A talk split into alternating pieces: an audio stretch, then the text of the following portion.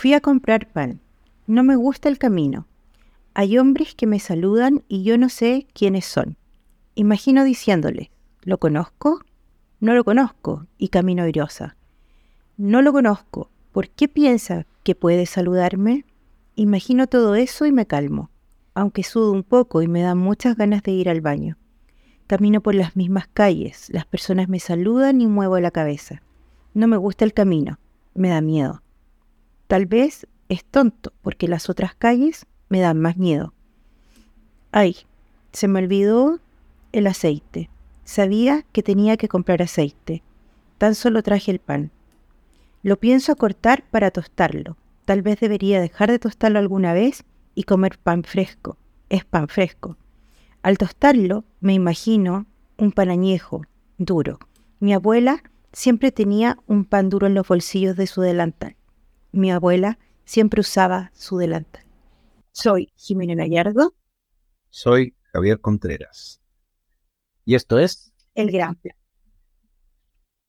Liliana Ugal de Aragón es ingeniera arquitecto del Instituto Politécnico Nacional de México, proyectista de espacios y conductora de radio en Radio Arquitectura, en donde crea contenido ayudando a la difusión y promoción de la arquitectura en México y el mundo, a partir de conversaciones acerca de los procesos de diseño arquitectónico, comprometida con la promoción de arquitectas y de sus obras, tal como éstas impactan en el medio urbano. Eh, también por el tema de eh, género en el en el contexto urbano. Con ustedes, en conexión directa con Ciudad de México, bienvenida arquitecta Liliana Ugalde Aragón. Hola, hola. Desde, desde México los saludo con tres horas eh, que todavía me faltan para cerrar el día. Me da mucho gusto eh, eh, conectarnos de esta manera, conocerte, Jimena, y, y regresar aquí a las estas pláticas con, con Javier que ya nos ha tocado por ahí, las áreas del. Unas buenas, unas aquellas buenas. Generalmente no, no, no, con Liliana nos unía un tema que era con la academia, con el Instituto Politécnico Nacional, con ciertas correcciones que nos invitaban ciertos profesores para eh, ver el tema de la ciudad en muchos de los enfoques. Y claro, ella llevaba un enfoque que era notoriamente puesto a partir del, de, la variedad de género, el punto también de la mujer dentro de la ciudad, y yo iba, iba más bien como el, el sudamericano extraño que debería decir algunas tipos de cosas. El aporte exótico. El aporte exótico. Totalmente, totalmente. Eh, eran buenas charlas, la verdad. Bastante bien. Bueno, ahora vamos a conversar y es súper interesante e importante para nosotros el hecho que estés aquí eh, por varias cosas. Bueno, mañana es 8 de marzo, el Día de la Mujer. Eh, el texto que acabo de leer también tiene que ver con este, este texto que es de Marta Bardelli, una psicóloga que hace metapsicología y cuentos de horror materno, se llama La Noche de las Madres.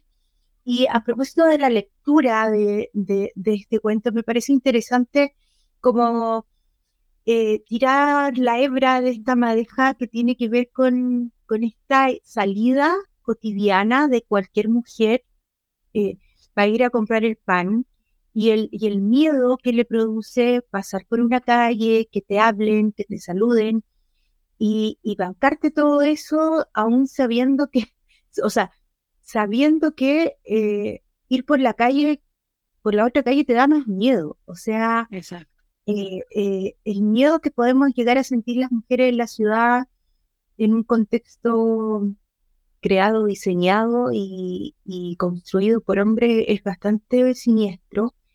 Y, bueno, ojalá que podamos tener a, Marta también algún día con nosotros, pero me gustaría partir diciendo eso, ¿ya? y partir eh, con tu apreciación respecto a este texto y, y, que te abre, que te dice que, que nos puedes. Totalmente, Jimé, a, favor de lo que comentas. Es increíble cómo a partir de, un texto nos vemos reflejadas. Eh, los hombres también se ven reflejados, porque como bien lo dices, las ciudades eh, históricamente han sido creadas por hombres y para hombres. Eh, sin embargo, quienes más usamos una ciudad somos las mujeres, por eh, las categorías que nos han, en donde nos han colocado. Eh, hay, hay algo que yo he conocido que se llama ciudad del cuidado, eh, a este urbanismo. Entonces, todas las actividades que realizamos y, este cuento que acabas de leer, así fue bastante fuerte para mí de inicio, el decir, salí a comprar el pan, claro, actividades de cuidado, actividades domésticas, donde nosotros nos vemos.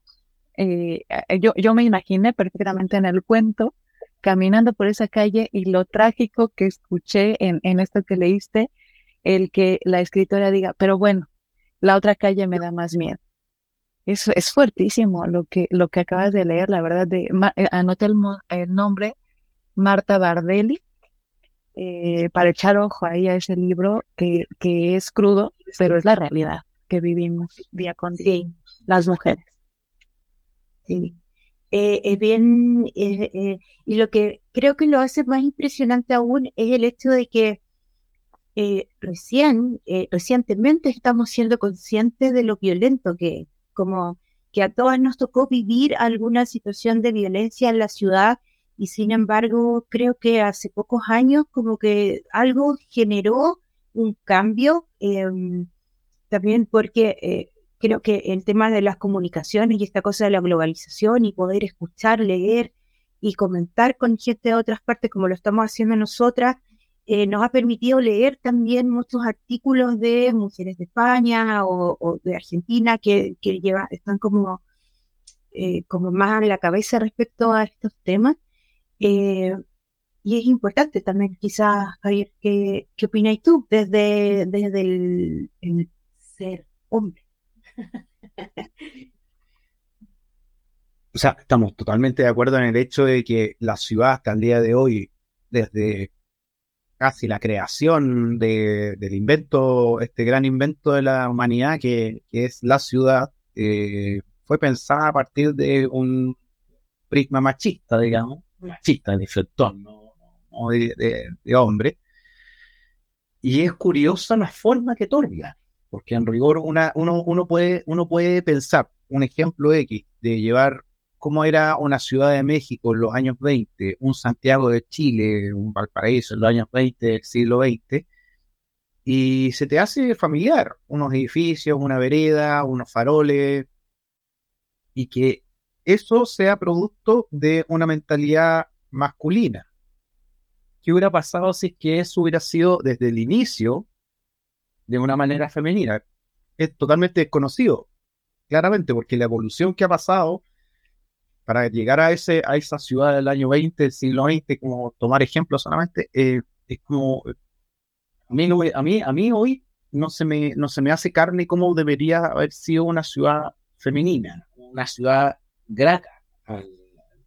Sí, lo que pasa es que más allá de la forma, a mi parecer, no sé si coincide conmigo Liliana, más que la forma que toma la ciudad tiene que ver con el rol que se le asigna a la mujer.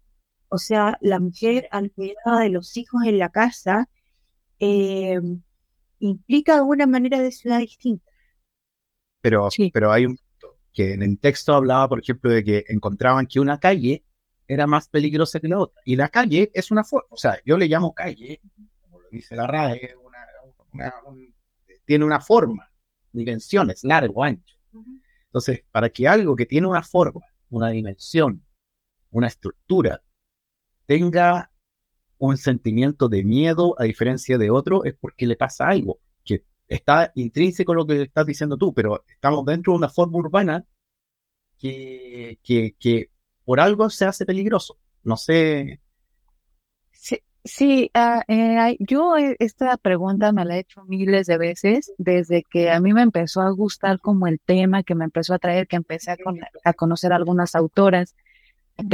A decir, vamos a ver la calle, la ciudad, eh, la arquitectura a partir del género y, y, de ser un poco más empáticos, yo me preguntaba, bueno, ¿cómo es una ciudad vista o hecha de mujeres para mujeres? Y se cae y tú y yo, Javier, estuvimos en un conversatorio donde yo sentí que la delgada línea entre decir lo femenino y lo masculino termina siendo, bueno, es que pintemos de rosa, ¿no? Por, por decir el ejemplo más burdo, ¿no?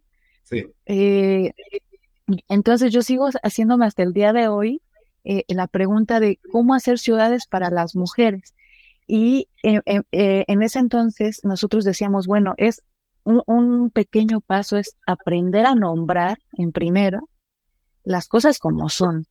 No hay una equidad en la ciudad, no hay una equidad en la profesión, no hay una equidad en el quehacer que estamos desarrollando y a partir de ahí nos borran y nos invisibilizan, que eso eh, adentraremos quizá más adelante cuando, cuando la cerveza vaya más avanzada, pero por ahora eh, yo, eh, yo he tenido ahí la oportunidad y eso lo agradezco mucho, es una grata experiencia de crear algunas eh, intervenciones de calles, de centros históricos y por ahí.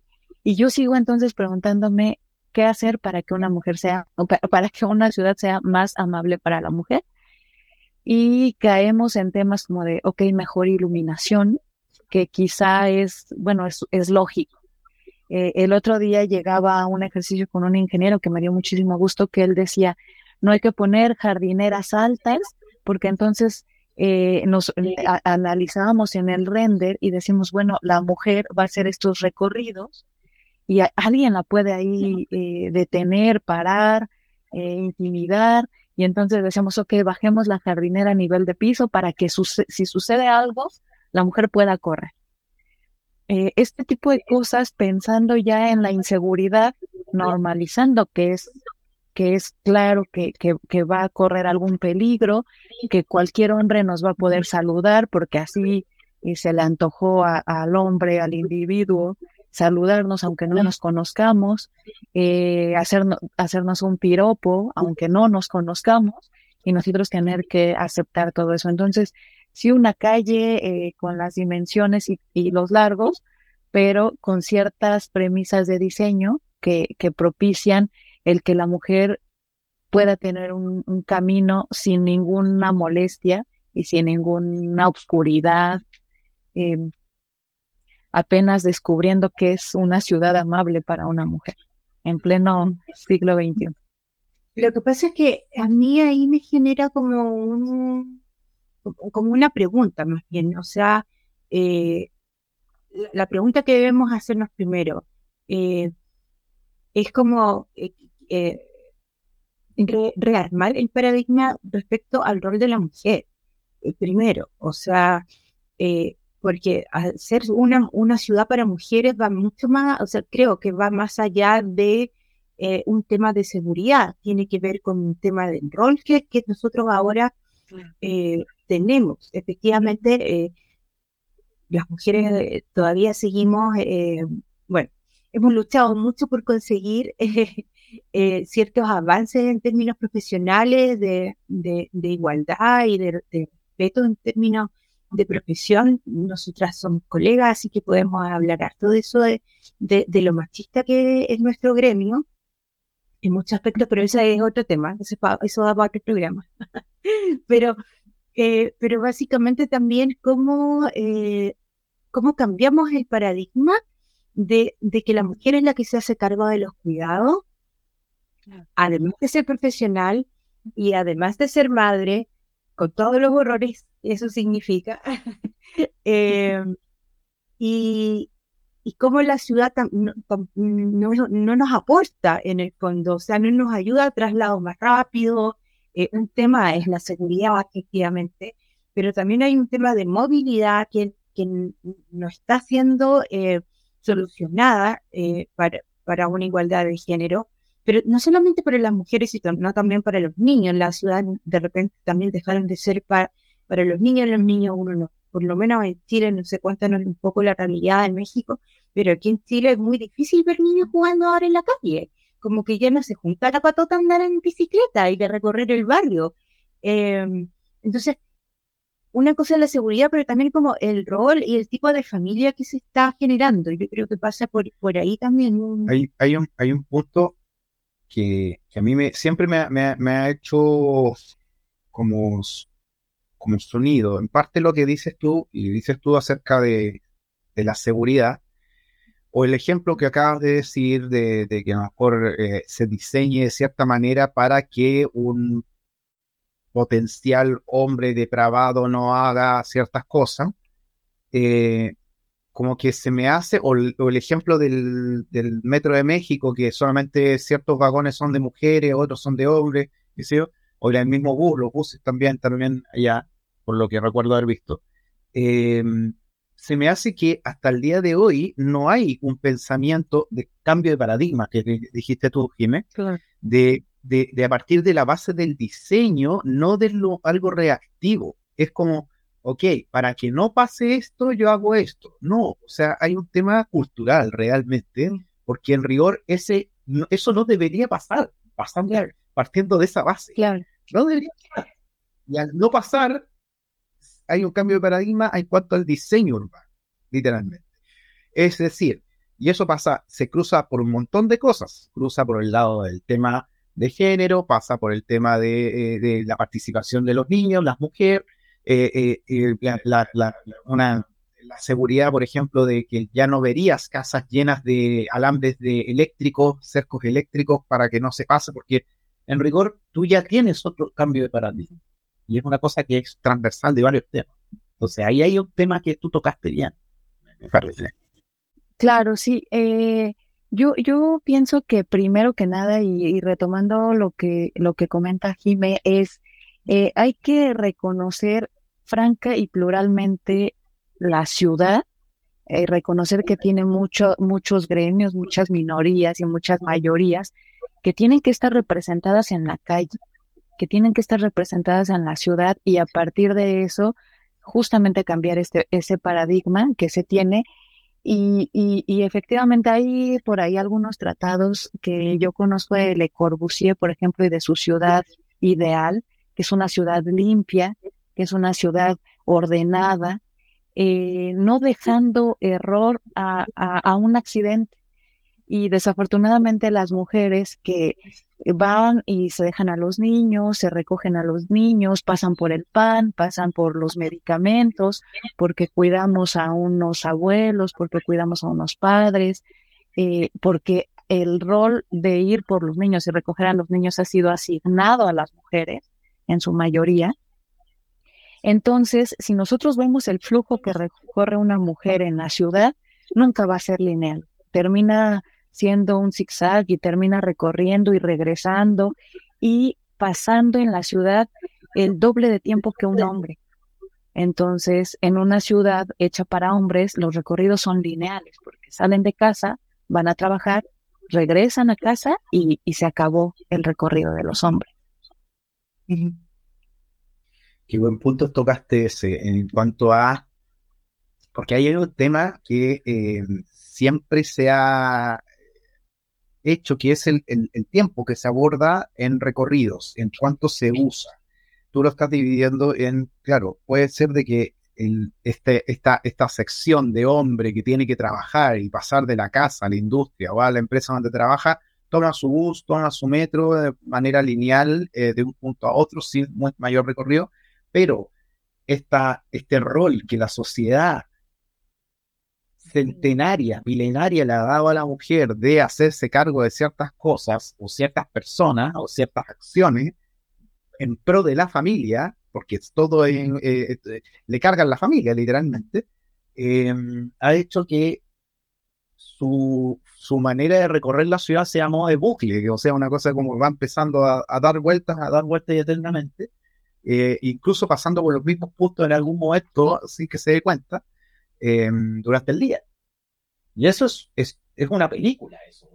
Técnicamente, es una, eh, eh, eh, una película de la vida de en un día, del día a las 7 de la mañana hasta las 11 de la noche, como uno puede, como una persona podría estar recorriendo, dada el, dado el compromiso que se le generó a la mujer solo por ser. Claro. Que se generó. Que se, no, que se la asignó a la mujer por solo hecho ser mujer. Totalmente. No, y, perdón, eh, además este discurso de roles de género se articula en la, en la, en una estructura patriarcal y, y este, esta asignación de roles nunca ha sido inocente. Es con, con la clara intención de subordinar a la mujer, a no tener tiempo para las actividades de la mujer, para siempre estar ocupada y con una agenda bastante eh, saturada. Eh, entonces, por lo, por lo tanto, esta asignación de a ti te toca hacer esto y a mí me toca hacer esto, tiene connotaciones bastante dramáticas que, que no hemos nombrado, que no se ha nombrado y que se sigue eh, todavía con toda la tecnología que tenemos, se sigue eh, agrandando el problema porque veamos lo que sucedió en pandemia con, con estas herramientas que salieron. Bueno, ahora la mujer en casa tenía el trabajo y tenía detrás a los niños y, y entonces se magnificó todavía el problema, o sea, al día de hoy. Sí, también no, me quedé pensando en lo que, en lo que, mencionaba Liliana, de esta cosa como del rol em, y, de, y de cuánto se nos ha em, coartado esta libertad de, de, de, elegir qué hacer, cómo hacer y cuándo hacer. Em, estaba pensando, cuando lo nombraste, bueno, dije yo, esta cuestión histórica, o sea, los egipcios tenían encerradas sus mujeres y, y, de, y, no las dejaron pensar mucho porque ya intuían que pensaban bastante bien. eh, eh, bueno, luego los romanos, que vamos a decir de ellos, y, y, no sé, es una cuestión que viene, como decía Javier, desde, desde el inicio, ¿cierto? Desde, desde los comienzos de, de la ciudad tal como la conocemos y, de cómo eh, este pensamiento eh, masculino, por no decir machista, pero muy masculino, muy, muy desde ese, desde ese hemisferio, ¿cierto? Eh, ha sido como súper violento también. O sea, pensemos o sea, las mujeres fuimos tratadas de brujas por saber ciertas, ciertas cosas y fuimos quemadas y, buscadas. O sea, hay partes de la historia que no, que están ahí como presentes, como casi que en la anécdota, pero eh, ha sido bastante violento. Ahora, ¿qué, qué de eso estamos viviendo hoy las mujeres también? O sea, lo que mencionáis tú de, de la pandemia, o sea, si uno lo, piensa y lo analiza, fue eh, brutal para muchas, para muchas mujeres. Em, ahora, la ciudad se paralizó y, y, claro, y también fue súper, em, el tema de los tiempos fue, fue brutal, fue brutal. Pero hoy día estamos de vuelta a nuestras labores más más cotidianas, un poco más normal. Eh, y cómo volvemos a eso, ¿cierto? Eh, ha sido también eh, una experiencia nueva, como este retorno. no sé cómo lo ves. sí, yo, yo aquí, nada más ampliando ese tema, es el trabajo de la mujer y, aquí quiero, quiero meter este tema que es bastante conocido y lo han estudiado mucho, mucha gente, del trabajo remunerado y el no remunerado que tienen las mujeres. Eh, y, el producto ahí per cápita que representan las actividades de las mujeres y que no se tiene una percepción. Eh, ¿Cómo lo vivo yo? Yo, eh, afortunada o desafortunadamente por ahí, porque a veces esto puede ser también una desfortuna, en no tener una familia, en, eh, digamos, de estar casada, tener hijos y, y, trabajar, ¿no?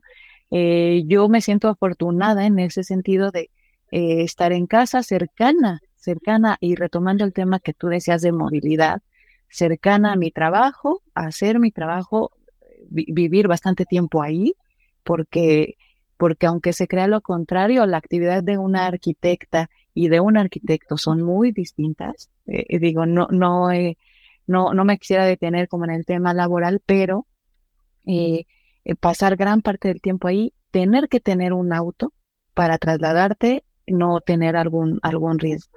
sin embargo, mi realidad no representa para nada la realidad de las mujeres en México y en Latinoamérica que, que, que no tienen un vehículo eh, particular, que tienen que usar el transporte público, un transporte público deficiente, inseguro, eh, mínimo, y que no las acerca a realmente sus, sus puntos de trabajo. Entonces, una, otra de las cosas que yo considero que una ciudad puede responder es, eh, tú, tú lo decías hace un rato, es justo la movilidad, una buena infraestructura de transporte público, buenas vías de comunicación y sobre todo cercanías, que tengamos esas posibilidades de trabajar cercanas a las escuelas de nuestros hijos, a nuestras viviendas, a donde queramos ir a tomar una clase de violín, de jazz, y que tengamos entonces esa gama de posibilidades y no solamente una farmacia porque, bueno, hay que comprar eh, medicina.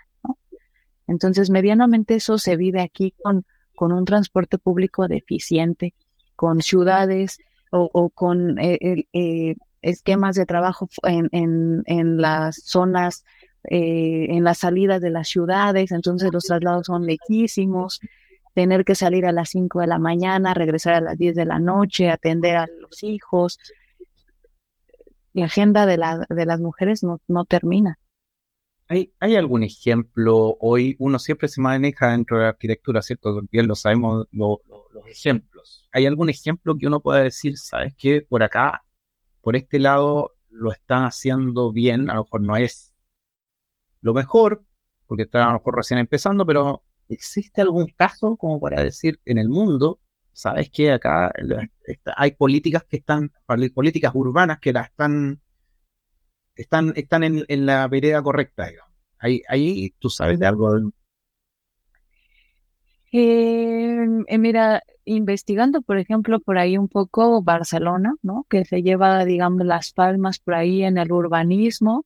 Eh, calles bastante amplias, bastante iluminadas, eh, la, la, cuestión eh, recreativa con la playa, digo, tienen la fortuna de la cercanía y, y, y, digamos, buenas medidas en cuanto a la reglamentación, porque bueno, todo esto desafortunadamente está muy ligado a la cuestión política, a, que, se reglamenten cosas, que se normalicen cosas, entonces, por ahí, bueno, con la ministra van buenas ideas. Sin embargo, una de las personas que yo más sigo respecto al tema, que es esta arquitecta argentina y que radica en Barcelona desde hace mucho, que es Aida Mokshi, eh, pues ella sigue en la lucha y ella sigue en, en, en encontrar y en platicar y en hacer que, que esto se nombre. Por eso a mí esta charla se me hace muy valiosa y, y, el poder hablarlo y el poder decir que las ciudades no, no nos están representando. Digo, Barcelona se me hace un buen ejemplo, pero la verdad, ahí también hay inseguridad, ahí hay también hay ciertas cosas de, de antifeminismo, antimujeres. lo que pasa es que tal como menciona eh, Saida en, varios de sus artículos, eh, o sea, el concepto de ciudad como, como se plantea eh, es mucho más que esta cosa como táctil y, de las medidas que decías tú y de esta cosa eh, como más concreta y más construida. O sea, la ciudad es un sistema político en primer lugar de redes que se van, que están superpuestas, por lo tanto, abordar desde, desde la arquitectura o desde el urbanismo nos vamos a quedar cortos. Siempre tiene que haber políticas sociales que estén, eh, que estén apoyando este rol de la mujer, eh, políticas sociales que nos ayuden a las que somos mamás al tema de los cuidados de nuestra familia, eh, un sistema político que también ayude a que a lo mejor la mujer no tenga que trabajar las horas que trabaja, en fin, o sea, tal como mencionan distintas autoras, y confirman, ¿cierto?, de que la ciudad es un sistema sumamente complejo y que todo eso es lo que tiene que aportar para el ser. Entonces, si estamos pensando que la solución viene por ensanchar la calle, por ponerle más luz, porque la plaza no sé qué, o sea, siempre vamos a estar cortos. Yo creo que por ahí es porque como que te da lata decir que Barcelona es un buen ejemplo, porque también sabemos que tiene como esos problemas. Sí, sí, sí, sí. Y, y, y culturalmente, digo, eh, tampoco nos vemos representadas Latinoamérica con lo que sucede en Europa y, y, aquí ensanchar las, las calles, que es un buen ejercicio, pero que no es suficiente y nunca va a ser suficiente porque las ciudades están desarticuladas, las ciudades aquí están creadas así como un centro eh, clásico, típico, y, y, y, las empresas que van tomando estos centros y entonces la gente se tiene que desplazar a las afueras y, el transporte se ve rebasado y entonces eh, toda, eh, todo este organismo, toda esta cosmogonía que gira alrededor de la ciudad, pues como bien dices, nunca se va a ver atacada, nunca se va a ver completada. Creo que hay un tema para este cambio de paradigma que debiese suceder en algún momento, pero que todos tenemos que colaborar ante ello, porque esto no, es una cosa colectiva. Y me pasaba, a lo mejor te pasaba a ti también cuando hacíamos las correcciones para el para, para la ESIA eh, de Camachalco, para el de ciertos, de, ciertos grupos de chicos, eh, que, chicos y chicas, digamos, que trabajaban, hacían un proyecto X, eh, pero la, la, lo, lo que terminaba resultando era un, tal como dijiste en algún momento, como, ok, si es para mujeres, dejémoslo en rosado, si es para hombres, dejémoslo en celeste. Y quedaba como en eso. Y a mí me asombraba un poco el hecho de que, momento, hay eh, los profesores, las profesoras eh, también intervengan para decir, oye, esto no, no debiese ser así cuál es la real, la, real idea por lo cual ustedes están luchando para ahora, que tienen 18 años, 19 años y que son jóvenes, que tienen nuevas ideas para poder cambiar este mundo, eh, que no sea solamente cambiar el color de la pintura, digamos. Eh, porque claro, a lo mejor una persona puede ser muy Saida Mushi o otro personaje de arquitectura que, pero ya son personas que somos más o menos viejos y a lo mejor es muy lógico que a lo mejor no tengamos todas las ideas renovadas que pueden tener los chicos o chicas y, y, que, y que puedan explotar este mundo, digamos. Entonces eso me pasaba a mí, que ¿cómo le digo a esta persona de que para eh, que no, no, es así la, la, la, vida? Sí, eh, pues yo regresaría quizá, porque, porque la verdad, eh, he escuchado a Zaida y algunos conversatorios de ella y de muchas otras mujeres eh, donde, donde se dice es que no, no existe la varita mágica que, que diga, bueno, ah, implementemos esto y entonces las ciudades van a ser cada vez más amables. Pero en el entendido de que el espacio público y por ende la ciudad, la calle y a la escala que queramos ver el espacio público, eh, que debía de ser una experiencia integradora, experiencia de entender en primera cuáles son los movimientos de una mujer, entender cuáles son sus actividades desde el género que se nos asignó, que por ahí una autora, Gerda Lender, eh, eh, ella menciona que bueno, el género también está dado con base en la sociedad y en un tiempo determinado, y entonces nos han cambiado el género y nos han cambiado la actividad de acuerdo a cómo hemos servido mejor a la sociedad. En la guerra, cuando los hombres estaban en guerra, nosotros sí nos, se nos permitía estar en las fábricas. Cuando ellos regresan de la guerra, entonces se crea la idea de familia nuclear en Estados Unidos y entonces la casa perfecta y, y, y, los conjuntos de vivienda en los suburbios y entonces ahí la mujer tiene que regresar a la casa porque el hombre ya regresó al trabajo. Entonces, si vamos ligando y entretejiendo más todo esto, eh, también responde a todo el sistema, además de político económico, donde sitúan a la mujer en un ámbito de, economía y de aquí sirve y de aquí no, pero en ningún modelo eh, eh, que hemos vivido, en ningún modelo económico, vemos remunerado lo que yo les decía del trabajo doméstico y del trabajo del cuidado. Eh, que, las mujeres ocupan el 60%, por ahí hay algunas gráficas, eh, en estas actividades no remuneradas que, que el hombre, digamos, tiene para el descanso. Sí, no, me quedé pensando, pensé que estaba temblando, pero no. Eh, es normal que Eh, sí, me, me, mientras te escuchaba estaba pensando en que igual la conversación como que se enfocaba un poco como al rol de la mujer en la ciudad.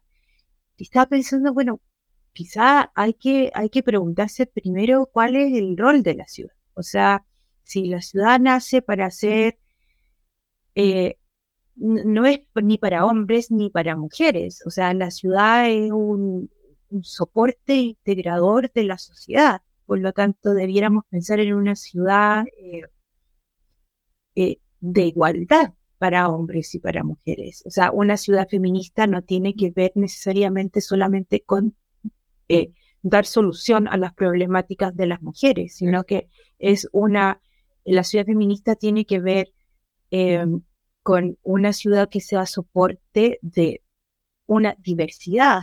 Y, y, eso... no significa que, ah, que, termine siendo lo contrario del hombre. Exacto, o sea, no es lo uno o lo otro, no es de hombres y de mujeres. La ciudad debe ser una cosa eh, integradora de todos los géneros e identidades que puedan existir, existen y existirán. Mm. Entonces, por ahí también, o sea, estoy pensando en, no hemos enfocado todo el rato en esta ciudad feminista en función de la mujer, pero no nos olvidemos también que ciudad feminista tiene que ver con esta integración. Ahora, un, un, un, tema que se me, a lo mejor me puedo ir por otro lado, nos Somos bien dispersos. en realidad, es que me acordé, porque mi pregunta iba, iba un poco, es una, pregunta súper formal, que es, si existiera esta ciudad feminista, ante tú, eh, ¿sería una ciudad alta, por ejemplo, llena de torres, eh, baja, caminable, sin rascacielos o con rascacielos? ¿Por qué se me hacía la pregunta? Que me acordaba ante esto de un libro que es de Johan Huizinga, que es eh, Idea de Ciudad, que habla acerca del origen de la ciudad, desde, la, eh, desde lo más prehistórico, digamos, pasando especialmente por la parte romana y cómo nace esta ciudad romana. Entonces, una de las cosas que decía Huizinga, y me acordaba, eh, era acerca de cierta, en, renacimiento, eh, las ciudades entraban en una competencia, especialmente, y daba como ejemplo Florencia. Entonces, la en la Florencia de, del Renacimiento, la competencia iba por las torres. ¿Qué familia hacía la torre más alta de la ciudad? Entonces, finalmente... Perdón, pero es que tengo que mencionarlo, porque eso también es una acción súper mágica, como... Ya, eh, por eso eh, construye la torre más alta, por eso... ¿Quién hace más el tema, el tema del pueblo de, la habilidad. Exactamente iba a ese punto. Ah, Entonces, no, que iba a ese punto. Entonces, en rigor, eh, eh, esta, esta, este, esta ciudad que en, un pensamiento lúdico podría decir, ah, la competencia de Torres, pero oye, pero pensándolo desde otro punto de vista, es el quién es el que mea más fuerte. En rigor, quién es, quién es el que más larga, qué sé yo. Entonces es una competencia de la familia. ¿Y quién es el, el jefe de familia? Es un hombre, no es una mujer. Entonces tú tenías, en el caso de Florencia tenía ahí un Medici, en el otro tenía ahí a otro personaje. Entonces finalmente hacían una competencia. Entonces, volviendo al punto, tomándose esa, esa, eh, eh, esa esa reflexión, esa reflexión histórica, esa ¿no? Reflexión histórica ¿Cómo sería? No, cuando ambos hablamos del, del, pacto más largo de, el mío. Eh, esto es para público, pero no importa. Entonces, ¿cómo sería, pensando uno la, en, la, en lo formal, cómo sería una ciudad en este sentido, ya no pensando tanto en el vacío de las calles, sino que en el skyline de esta ciudad? Tal como cuando tú llegas a, a no sé, a, a, Estados Unidos y ves desde, desde, lo, desde lo lejos estas ciudades grandes, gigantes, con estos rascacielos y tú ves, ah, ya hay una ciudad. ¿Cómo podría ser la forma? Es como meterlo hoy por hoy en una inteligencia, inteligencia artificial. ¿Cómo es una ciudad feminista, feminista de, de, de, de, la igualdad? Mm. ¿Cómo sería? ¿Cómo te la imaginas tú, Lidia? No sé la, la, la, la pregunta, pero esperando que la receta, así como... Sí, sí, sí, no. Finalmente nadie tiene las recetas, pero ¿cómo, ¿cómo podría ser algo así? Eh, yo, yo creo que entendiendo, eh, formalmente desconozco, eh, yo me iría como a, a, estas esferas, primero entender que es multicultural, multietnias, multi todo, y, y, priorizando estas esferas que, que, nos distinguen a todos y que es una unidad de todos, la esfera de, de, nuestros quehaceres eh, propios, ¿no? Yo puedo en la ciudad desarrollar lo que a mí me gusta, lo que a mí me satisface. Yo en esta misma ciudad puedo desarrollar mi esfera productiva, ir al trabajo, regresar con, con, con bienestar, por, por englobarlo en un concepto. Otra esfera, mi esfera reproductiva, ir dejar a los niños, ir dejar a los abuelos, y dejar a los padres, a toda esta eh, esfera eh, que, que, que, que, está intrínseca en todos, no voy a decir ya solamente que en las mujeres, que está en todos, y la otra, una esfera eh, comunitaria, esta de sociabilización, tengo el derecho de salir con amigos, con amigas, divertirme, y entonces una ciudad donde yo pueda desarrollar mis esferas de, como ser humano, para mí es la ciudad ideal, la ciudad que, que está en conceptos, pero que no tengo idea si una torre de 20 niveles o de 40 eh, va a tener todo, todo aquello. Mm. No, no sé, no sé, no, es la gran pregunta.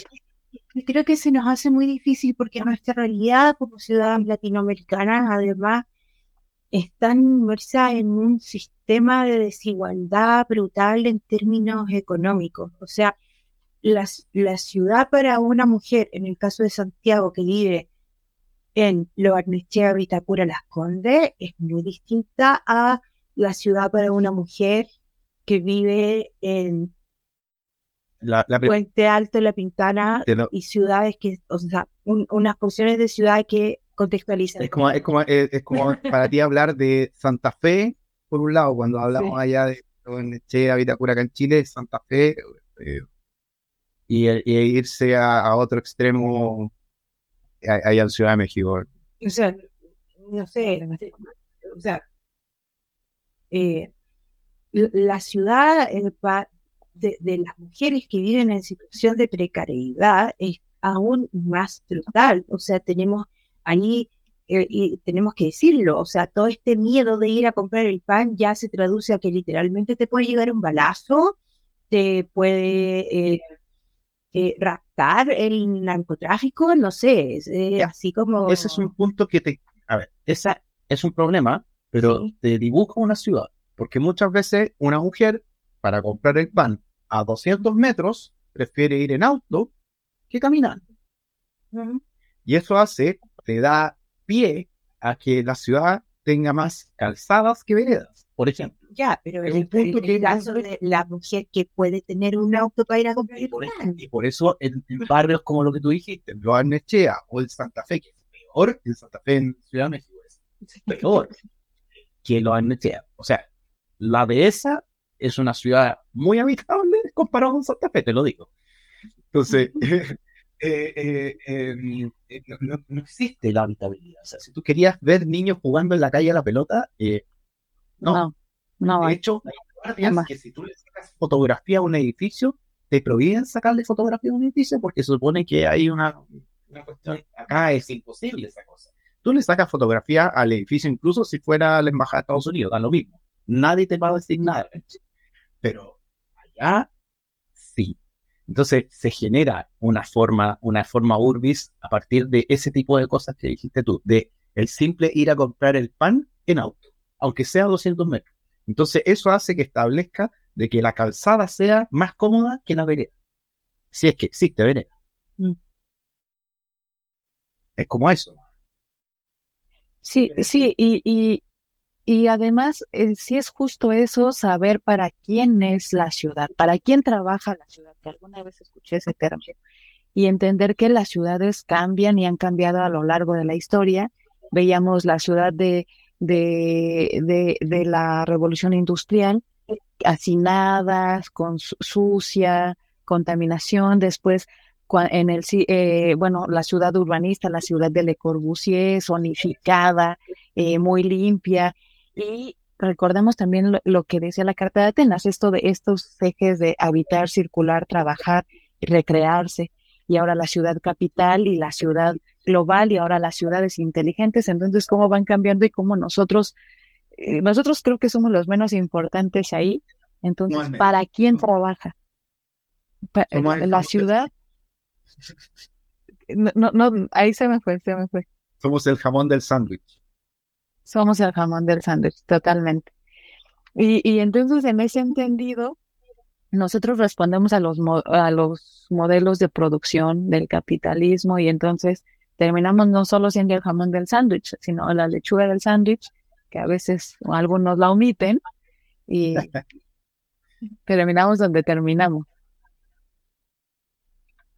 Al tema este de, esta ciudad, que como, como decía, claro, como hablamos del tema este de a lo mejor ser ciudad, eh, la persona que va a comprar pan en auto, claro, ahí donde se enfatiza incluso en las partes donde la gente no tiene posibilidad de tener auto para ir a comprar el pan a 200 metros, es más peligroso. Sigue siendo una zona peligrosa, mucho más peligrosa aún todavía, porque ni siquiera la persona tiene la sensación, por último, de sentirse protegido dentro de su auto, no, porque tiene que caminar y ahí generalmente no hay, porque más, son zonas más pobres que la ciudad. Y generalmente no tiene iluminación, no tiene, entonces porque el Estado también no está interesado en invertir en esa zona. O sea, es cosa de ver porciones de ciudad que están sumamente desarrolladas a nivel de infraestructura comparado con otras y, son más o menos peligrosas de lo mismo, pero tiene que ver con eso también. Está interesado porque sea, no sea negocio. Eh, ¿Estás diciendo eso? No,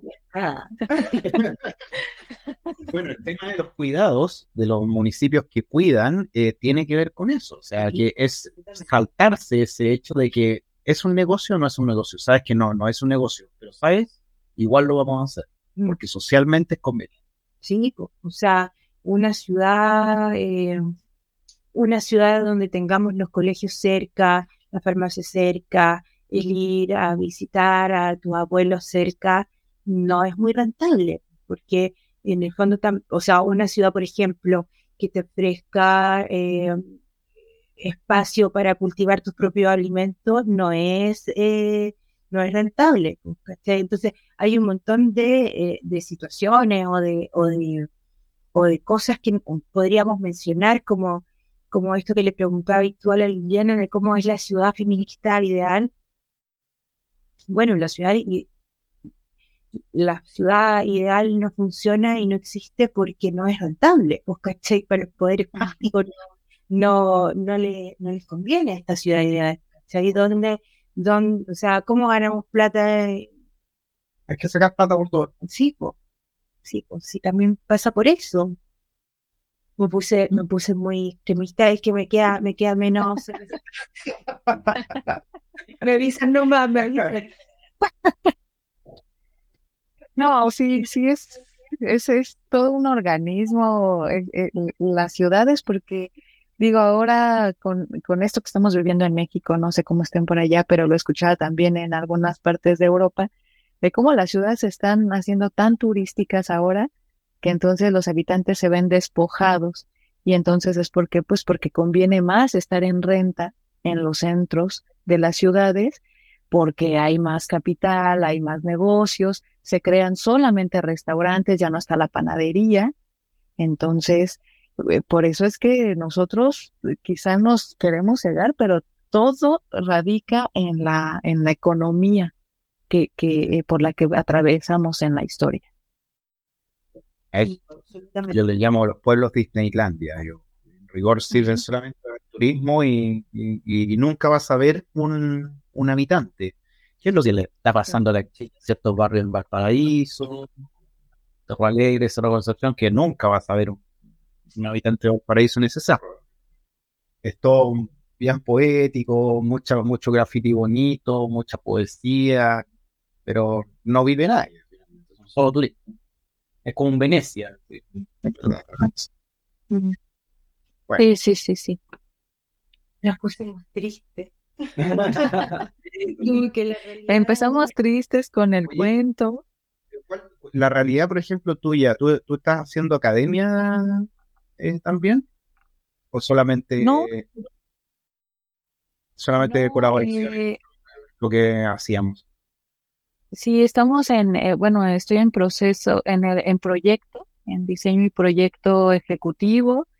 Por ahí eh, nos desarrollamos o, eh, principalmente como en eh, hospital y todo esto que es tipología de cuidado, de, de, de pensar todo en que va a ir una mujer acompañando a, al- algún enfermo y pensar por ahí, eh, yo, yo he investigado, por ejemplo, qué se ha hecho en, eh, a nivel hospitalario en cuanto a perspectiva de género, porque ya ahora las, los concursos o las licitaciones dicen con perspectiva de género.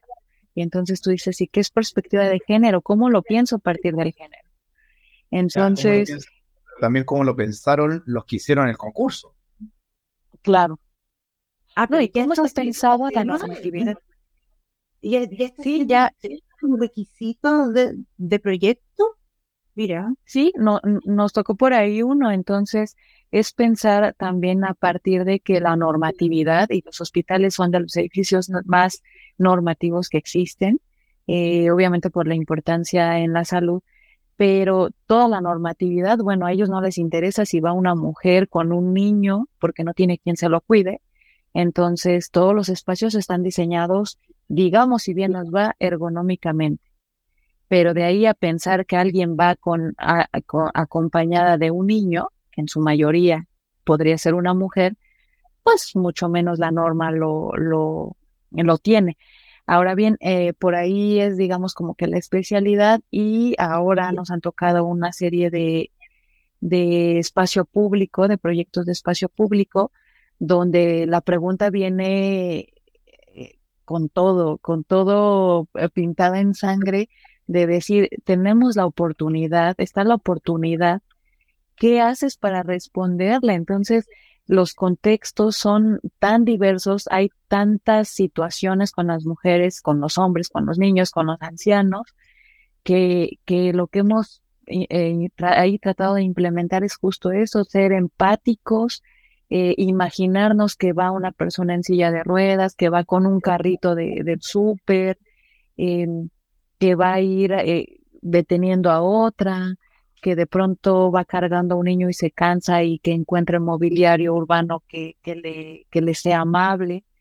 eh, pero eh, sí es tratar de, tratando de reconocer todas las cabezas y todos los mundos que, que podemos encontrar, y esto es infinito, en el transitar de una calle, ¿no? Entonces, eh, colocar un árbol para que sea más amable, pero que al mismo tiempo va a ser un elemento de inseguridad, porque ahí se puede esconder a alguien que te agreda o que te haga.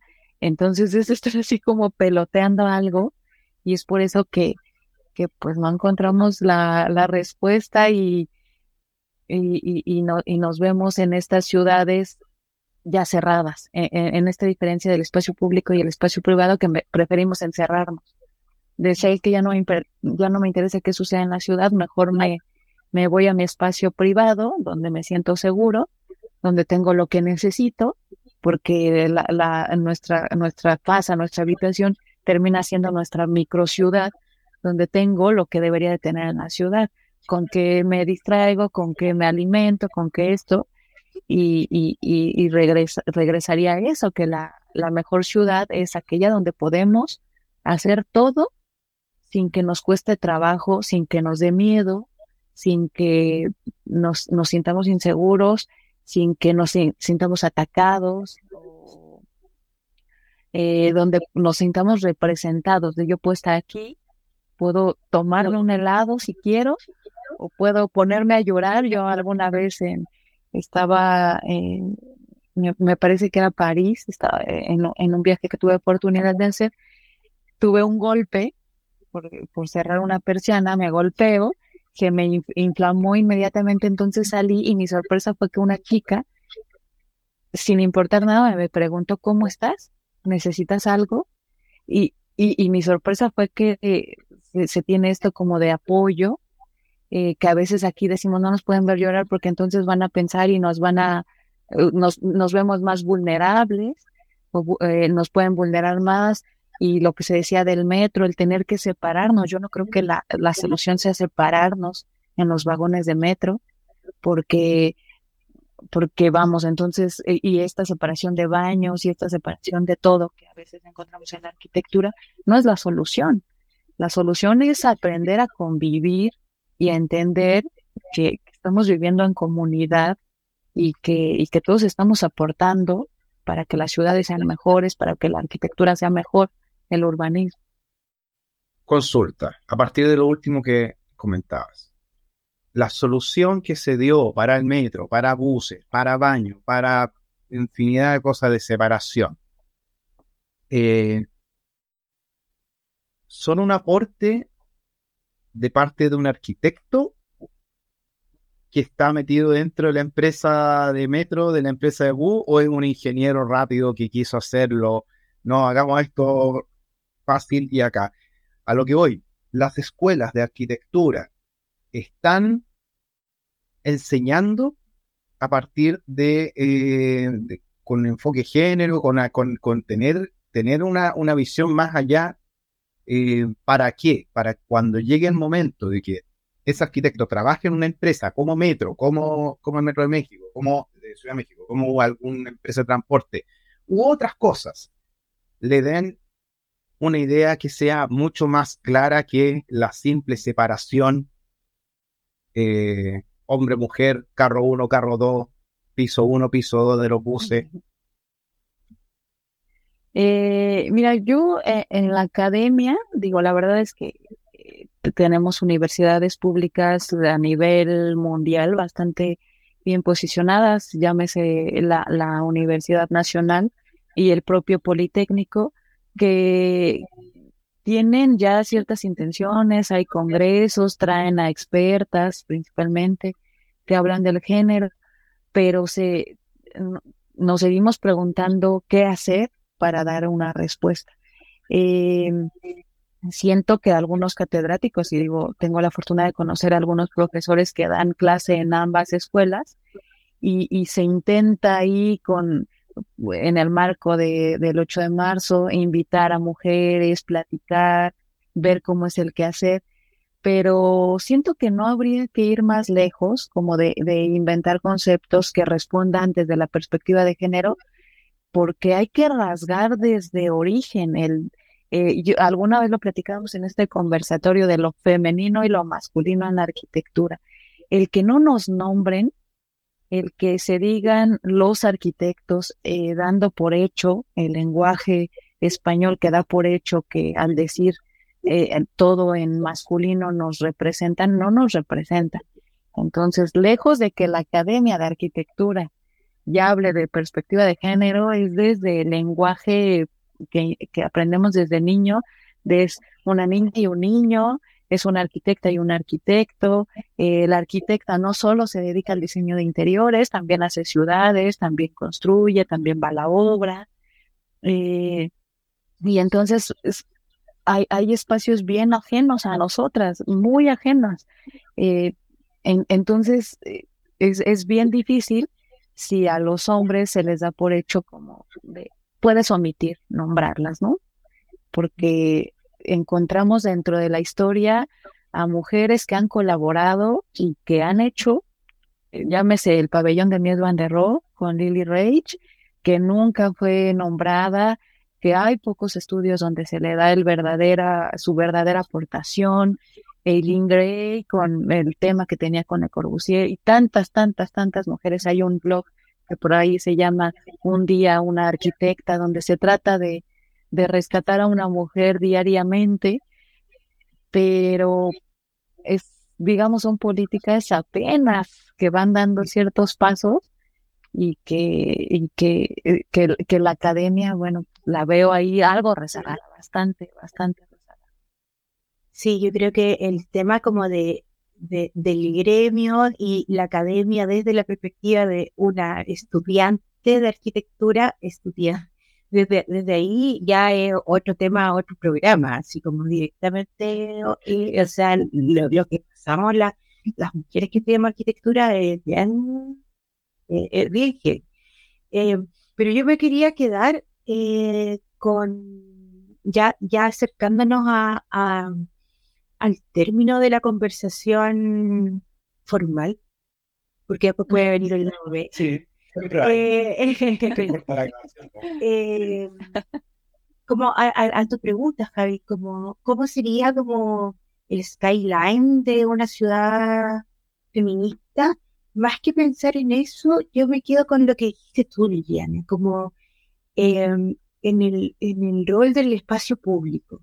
Yo creo que ahí está la clave como en cómo pensar la ciudad desde el espacio público más que desde, eh, desde lo privado. Esta cosa como el desarrollo de, em, de, las construcciones eh, privadas para privados, con parque privado, con senderos privados y con todo con rejas y eso, eh, tenemos que pensar la ciudad feminista desde, desde lo colectivo, principalmente.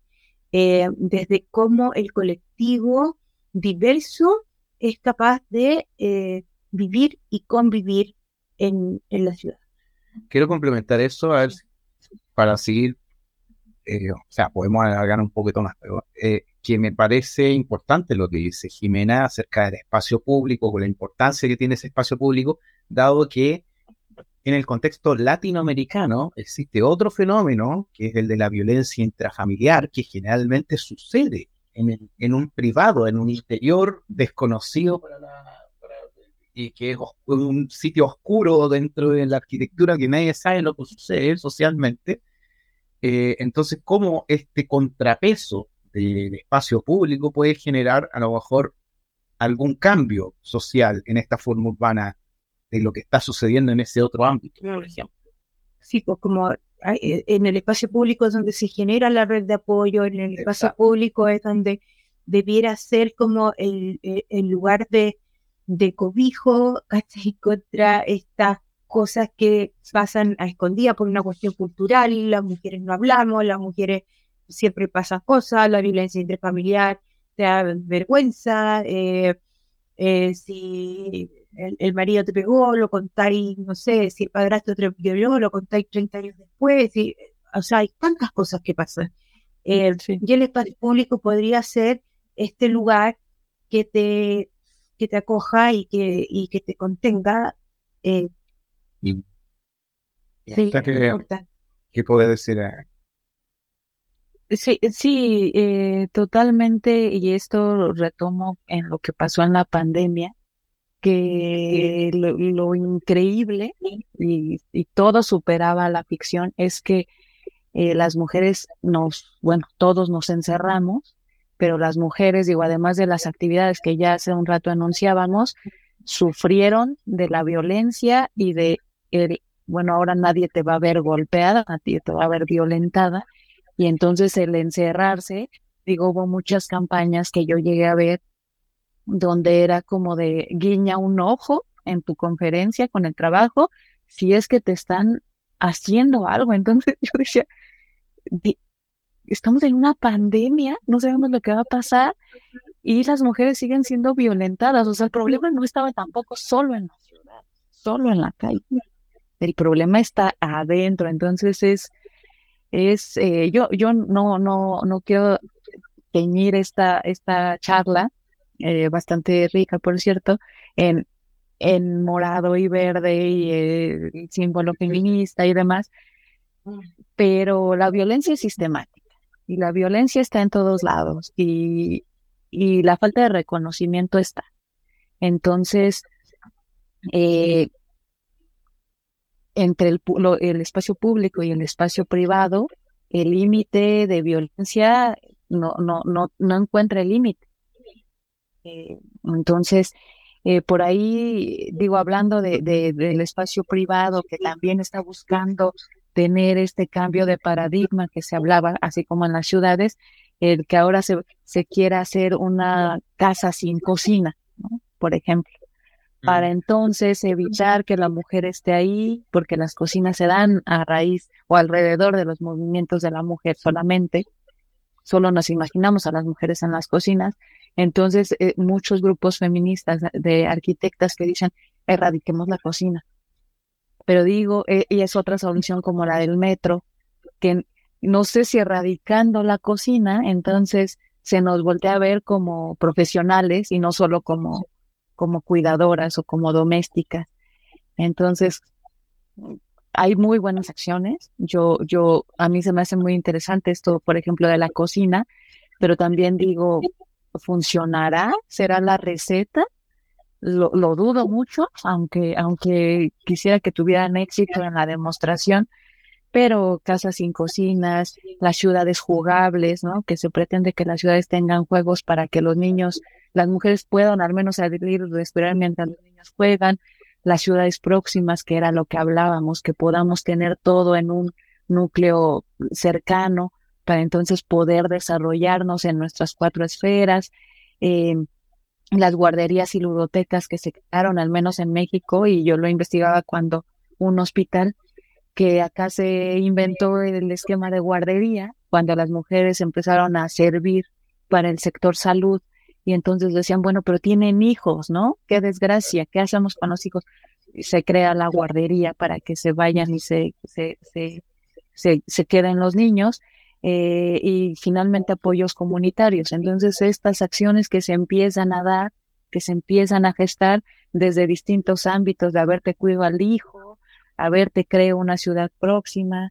Eh, hay por acá un estudio en Puebla, en una ciudad cercana, donde en una calle se hizo mobiliario, digamos, de esponja y lo movía para que, para que los, los transeúntes, los peatones, movieran las bancas y, todo como ellos usan la ciudad.